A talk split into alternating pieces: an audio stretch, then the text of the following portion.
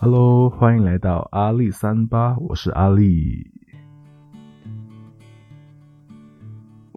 前两个礼拜，相信大家的 YouTube 都已经被台湾的一个事件刷屏哦，就是在台湾的喜剧圈呢，发生了一件很劲爆的事情，就是呃龙 K 事件。这件事情呢，其实被定调为就是职场霸凌。如果在听这 Podcast 的你不知道到底发生了什么事情呢？欢迎你到自奇七七上面去找一下这个事情哈，那可以了解一下整个事情的来龙去脉。反正这件事情呢，在台湾的整个网络圈呢，就引起了很大的余波。那这个余波里面呢，其实很多人就延续这霸凌的方向去做检讨，或者是去进行深一步的讨论。刚好今天呃，阿丽就看到了黄大千和炎亚纶一起联手拍了一个呃。反霸凌组织的公益影片，其中就有讲到，就是他们以前被呃嘲笑的一些外号，就让我想起了一些事情，也顺便让我想起了，就是我之前给大家开的一个坑，就是那时候我讲说，哎，如果遭遇霸凌的时候，其实你们可以呃，就是用软言软语的一个策略来进行呃某种反击，这个反击不是那种很。侵略性的反击，但是却是可以化解这个霸凌的情况。不知道大家小时候有没有被嘲笑的经历呢？其实嘲笑呢，往往就是语言霸凌的开端。那阿丽小时候其实也经常被嘲笑。从二零零四年开始，因为呃哥哥张国荣就是一跃而下嘛，然后所以就过世了。于是呢，跟他同名的。我呢，就莫名其妙的被 一些人就是问候，他们讲说：“哎，张国荣都已经去死了，你什么时候要去死啊？”我不知道大家在听着这一段话的当下呢是什么样的感想，但是对于当时候才四年级的阿丽呢，其实是造成很大的伤害的。其实我之前都不知道张国荣是谁，因为。不熟悉了，因为他是香港明星，然后，嗯，就他的作品可能我也不见得看过，那时候还很小嘛。但是呢，呃，我却因此就开始遭受了这样的一种人身攻击，然后一直不间断的一种嘲笑，所以那时候其实也是造成了一些比较难以磨灭的一些创伤。但现在当然已经走过来了啦，只是就和大家一起讨论一下关于这样的一个情况。那 after that，当然也发生了一些，就是呃，因为性别气质就开始被人家嘲笑阿瓜的情况。关于这个议题呢，其实就是之前的 podcast 有跟大家分享过了。所以我今天主要要讲的角度就是霸凌的整个发生，我们怎么去看这件事情，以及要跟大家推荐一个我觉得很棒的一个关于化解霸凌的软言软语策略的一个很关键的 video。被嘲笑的时候，你会怎么做呢？嗯，以阿丽的亲身经验来讲，呃，我当时候会非常的生气，我会进行言语的反击，我甚至就是会大声的吼回去，来显示自己其实并不弱。可是，反而因为这样子呢，会造成更大的一些，呃，更进一步深入的悲歌，还有更深入的一种嘲讽。所以其实这不是一个 best solution，但是这件事情呢，也是因为我在看了那个 video 之后，我才突然间意识到这个情况。几年前我看到了这个 video，他在剖析的是呃霸凌这件事到底其实是一个怎样的社会情况。那个演讲呢，其实是一个呃社会心理学家叫 Brooks Gibbs，他是目前在美国。呃，算是非常 top 的一个青年讲师，就他经常会到呃美国的全国各校去跟青少年进行人际关系的这样的演讲，其中关于 bully 就是言语霸凌这件事情，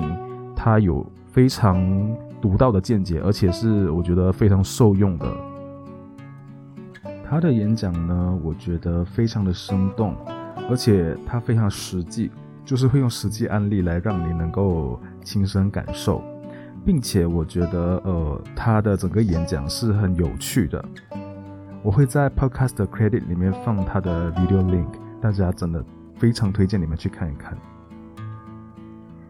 首先，他定义了就是 bully 的定义。他对于 bully 是这样子讲的，就是言语霸凌或者是排挤，这个才叫 bully。这个的 bully 的重点呢，是在于伤害你的感受。如果呢，霸凌者他其实是对你造成肢体上的伤害的话，那他就是犯罪。所以这两者不是同一件事情哦。就是霸凌这件事情，它仅仅只是在于，当你面对言语霸凌的时候，你可以怎么样去化解，或者是像我标题写的以柔制刚。那这件事情就不适用于在于肢体暴力这件事情。如果是面临肢体暴力的话，则是要寻求保护，以及就是因为是一个犯罪了嘛，所以其实就应该让呃犯罪的人受到应有的惩治。好，那现在就开始讲回他所定义的一个言语霸凌的情况。为什么会有言语霸凌呢？Brooks Gibbs 呢就认为，大部分的心理学家都认同，这其实是一种支配性行为。什么叫支配性行为？就是在一个群体里面，因为有一些人他们想要拥有更多的权利，而且他想拥有的权利是在你之上的，他就会对你进行言语霸凌。从而让你处于一个比较劣势的地位，低于他一等，所以是一个这样的一个支配行为，他就能够呃对你进行呃行为上的操控，而这行为上的操控呢，就包括激怒你，让你因为他的某一些行为而感到愤怒、生气，但却没办法做什么。所以呢，言语霸凌的最终目的，其实是为了让他能够支配你的情绪。这是一个非常理智，而且是非常我觉得创新的一种想法啦。至少对那时候刚看到这一个影片的我，其实是造成很大的一种 mind blowing。我真的从来没有想过行为支配这个事情，竟然是从校园里面就会有开始的，而且霸凌这件事情，居然是因为行为支配，想要争夺更多的权利，所以才造成的。然后呢，Bruce Gibbs 呢也特别强调，就是在整个霸凌的场域里面呢，你最重要的就是知道那个霸凌者的目的，他就是要让你生气。所以其实你千万千万不要随之起舞，就是他惹你生气这件事情，如果你生气了，你就输了。讲到这里啊，我现在回首回去，以前我的。遭遇的这些霸凌的场域，其实就是这样子啊，就是当一个人在用一些很难听的话在讲你的时候，其实他就是希望激起你的愤怒啊。而我当时候就正中了下怀，我当时候就是各种愤怒吼回去，在班上就是呃担心别人觉得自己很软弱嘛，所以就拼命的就是展示自己有多会骂人这样子，然后就各种不停的反击。可是这个反击反而让那个霸凌的人觉得越来越得意耶，这个是真的哦，就是我能够感受得到他们的表情上面就是有更多的愉悦，就是正中他们下怀了。所以呃，如果你现在正在遭受霸凌，或者是当我们在面对可能身边的人有遭受霸凌的时候，我觉得可以安慰他们之余，也提醒他们，霸凌这件事情呢。它最重要的就是让你觉得你失去自己的价值，呃，你觉得很愤怒并进行反击，这样的情况就证明那个霸凌的人他戳中了你的弱点。总而言之，就是你越生气越伤心，对方就越开心，是一个这样的情况。但是如果在这样的情况之下，我们想一想哈，我们在遇到霸凌的时候，我们就不生气呢？在这样的一个情境里面，我们需要去做一个心理的建设，就是我们不 care 别人讲的话，你对于他对你的攻击其实是不 care 的。如果是这样的情况的话，其实你就可以很大程度的避免这个霸凌持续的发生哦。根据 Brooks Gibbs 的讲法呢，在霸凌的场域里面，它就是一场游戏。你作为被霸凌者的话呢，你最重要就是你不生气。只要你到最后你都不生气，你都嗯没有很强烈的情绪的话，那你就赢了，然后霸凌者就输了。可是如果当你的情绪成功被霸凌者挑逗到的时候，你成功反击，你并且你很拥有很大的情绪，然后陷入一种自我价值的反思，那其实就是霸凌者赢了啊。所以其实，在这样的一个情况里面，它就是一个呃情绪左右你的权力上下的一种情况。那 Brooks Gibbs 呢？他就透过了呃和现场演讲的学生进行的一些霸凌的现场还原，然后来说明了这个道理。所以我真的非常推荐大家去看这个影片，因为其实影片里面的有价值的内容真的好多。它虽然只是一个短短的五分钟到七分钟的影片，但是它里面的那个现实场景还原，它确实就是会让我们突然间意识到，啊，原来。我们可以这样子处理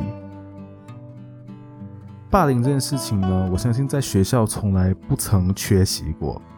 尤其是言语霸凌。所以呢，我觉得不管呃是，好像我现在有很多就是老师的朋友，或者是可能你是正在遭受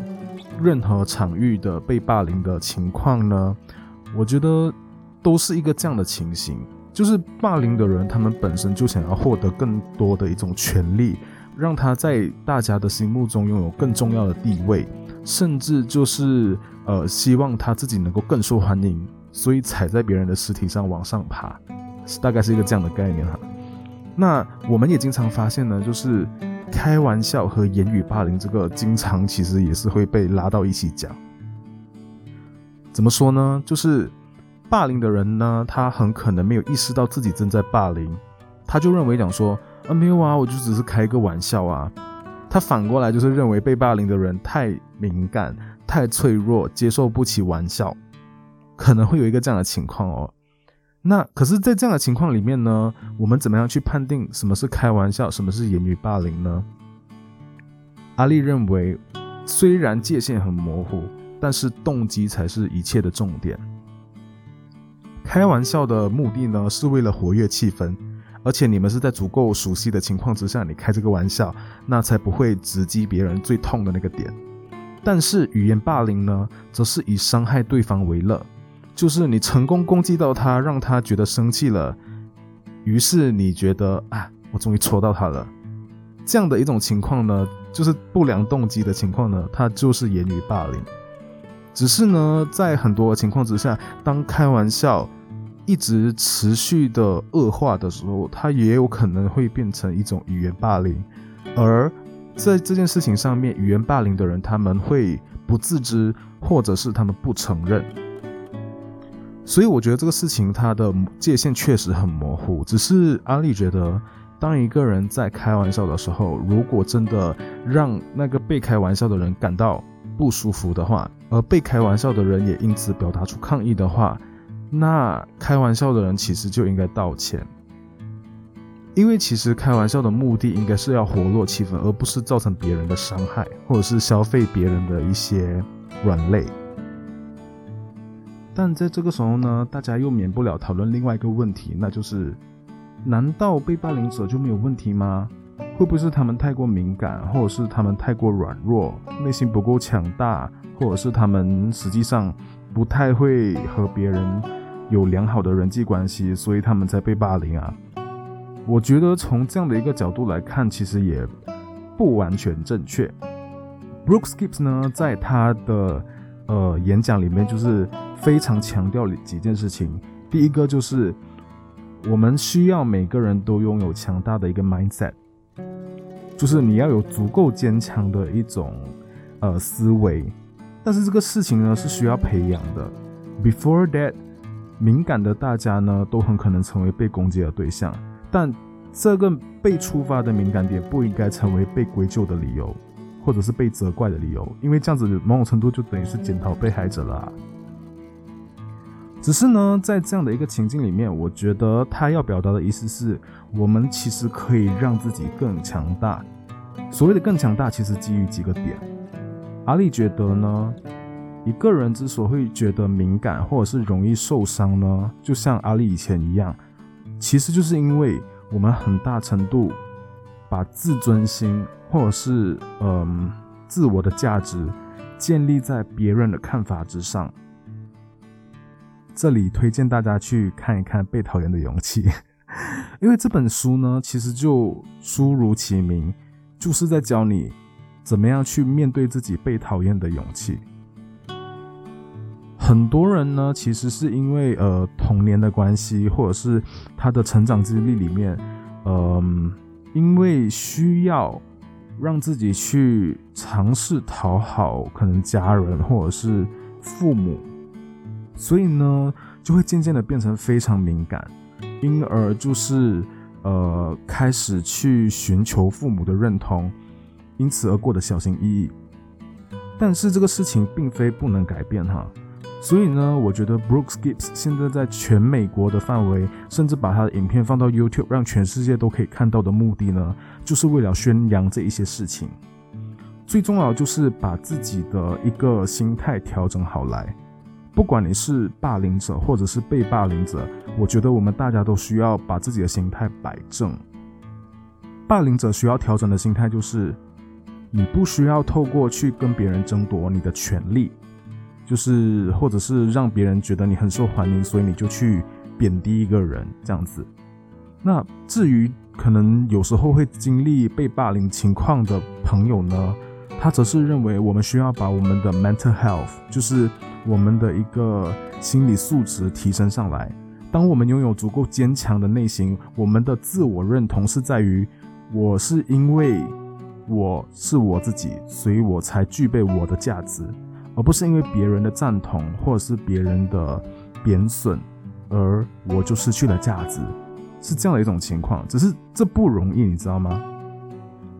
因为从认同自己开始做起，其实本身就不是一个很容易的事情，尤其是当被霸凌者还经常遭遇一个自卑的状况，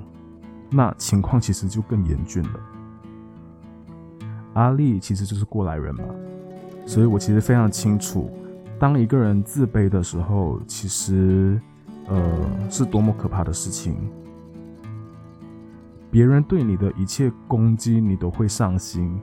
你的自我价值完全依赖在别人对你的看法之上，所以你就会活得非常的辛苦，而且别人对你一点点的评价，只要是有一点抨击的意思，可能对你来讲都会形成很大的心理波动。讲到这边呢，阿丽就要分享，就是在二零一零年的时候，那时候 Lady Gaga 就处在一个红红火火的阶段嘛，虽然她开始大爆红。但是在那个刚开始的阶段，也是最多人抨击她的时候。但是也因此，阿丽从 Lady Gaga 身上其实也学到了很多很关键的精神。我从 Lady Gaga 身上学到的呢，其实就是 Be yourself。当时候他把一个 LGBT 的一个议题整个拉到台面之上，并且即便是他穿的很浮夸，然后穿的很怪异。大家对他有很多的批评，但是他还是很乐于这样子很特别的自己，所以从那个时候我就觉得，哇，这一个人好特别哦，然后我就在心里面有一点把他放在一个 idol 的位置，然后很喜欢他的作品，与此同时也开始让自己正视自己的怪异，或者是甚至把自己的怪异也当成是一个没怎么样的事情。在那一年，我发现到一个很明显的改变哦，那就是当别人歧视我的时候，或者是他们嘲笑我的时候，当年其实还是很多人就是笑我阿瓜啊还是什么之类的，然后我其实大部分时候比较不会上心了，虽然还是有遇到就是会很 down 的时候，因为那时候我觉得还在还在成长跟蜕变的时候嘛。所以也不能够确保自己每时每刻都能够应对这一些外在的抨击和呃这些语言霸凌。但是呢，我觉得有心里面有一种自我价值的肯定啊，它悄悄的生了一些根，让我觉得，哎，其实你跟别人不一样，其实也没关系。所以也从那时候开始，我就觉得，嗯，即便 Lady Gaga 很怪异，但是我就是很喜欢，因为她的怪异很自信，就让阿丽也觉得做自己这件事情其实也没有那么令人觉得害怕或者是应该担心的。当然，其实阿丽也很幸运啦，在阿丽 Be Myself 的过程里面，呃，其实也仅仅只是遭受到一些言语霸凌。他不至于到真正的一些生理上的伤害，所以，嗯，我才就是渐渐的在这样的一个氛围里面，把这些自尊心的重心重新拉回到自己身上。但是这时候的成长其实还没有完全。到后来我上了大学之后呢，我看到了一个人，我觉得他真的好厉害。他是我大学的朋友，然后，呃。在大学的时候，因为嗯，我们都是马来西亚人嘛，然后都在台湾，所以我们这一群人的感情就特别好。但是这一个朋友呢，他到现在我们都还是好朋友。OK，我就叫他呃阿 Q 好了。这位阿 Q 呢，他就是一个胖胖的宅男，真的很宅很宅的那种。然后呃，他很喜欢很多的轻小说啊，然后很喜欢二次元的东西啊等等。但是呢，他就是不 care 别人想法的那种人。最令我感到震惊的就是，他真的对他自己觉得非常的骄傲，就是喜欢二次元又怎样，很宅又怎样，不喜欢吃蔬菜又怎样。然后别人对他的一些冷嘲热讽啊，如果是换在我身上的话，我可能会觉得有点不能接受。但他就是很乐于成为他自己。别人对他的攻击，他就是哦，对啊，我就是这样啊，是一种这样的心态，你知道吗？所以我觉得从他身上呢，也因为我跟他就是呃渐渐的变得比较要好，然后呢，就是我从他身上也学到了这一些技巧，让我渐渐的觉得，对啊，其实他的这样的态度才是很正确的诶，因为他其实热爱自己的样子啊，他承认自己的价值所在，而且他不认为别人对他的评价会对他造成任何的影响哦。我觉得所谓的 inspire 大概就是这样的感觉。当有一个实际的案例在你身边的时候，你的学习会更加的快速。所以呢，呃，我也才渐渐的，就是也从这些 inspiration 里面，呃，找到了更多自我肯定的一种回归。你需要把那些自我肯定还有自我价值的评判标准呢，回到自己对自己的观点身上。讲到这边，我不知道大家会不会觉得太抽象，但是我觉得最重要、最重要的事情就是自尊心这件事情，在言语霸凌里面不是最重要的，因为在言语霸凌里面，它只是一个霸凌者他想要从你身上取得权利的过程，所以在这个时候，你只要展现出你的柔软，所谓的柔软不是软弱哦，不是示弱哦，而是在于，对啊，我同意你的观点。当他攻击你的时候，你可以赞美回他，然后反正就是让他的那个火苗没有办法燃起来。因为当他攻击你的时候，如果你对他反击，或者是你不同意他的看法的话，那很可能他就会讲说：“呃，对啊，你就是这样子啊。”所以当他攻击你的时候，你就承认。因为如果承认自己软弱这件事情，他不会动摇你对于自己自我价值的看法的话，那其实真的没有什么诶。霸凌者最喜欢看到的就是，当他攻击你的弱点的时候，你生气了，然后你因此感到介意，觉得受伤，然后因此而觉得伤心、愤怒，或者是想要攻击，这些都是霸凌者想要看到的。这时候你只要反其道而行，你就赞美回他。你就同意哦，谢谢你的提醒。某种程度，他就没有办法再继续对你进行攻击，因为再去对你进行攻击，你也会把它软化，或者是把它转移，所以他就会从中没有办法得到他要的目的，因此他可能就之后不会再用这样的方式来对你。总而言之呢，就是自我的价值其实并不在于别人的评断。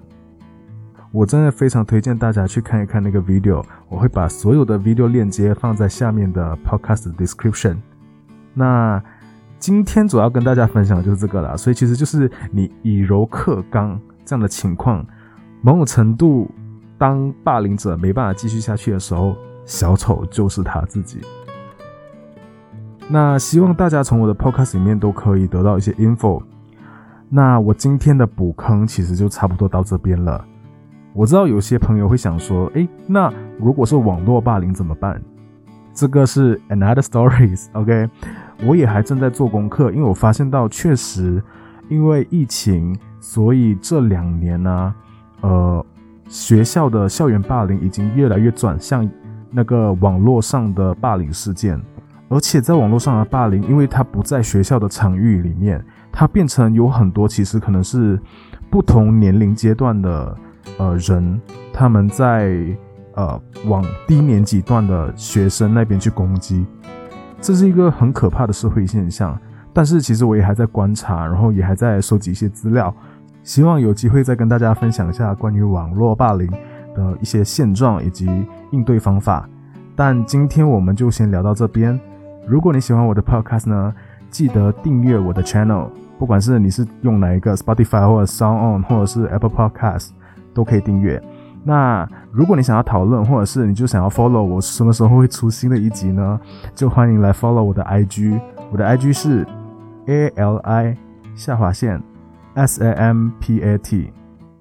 那今天我就分享到这边，我们下一期 podcast 在空中相见喽，拜拜。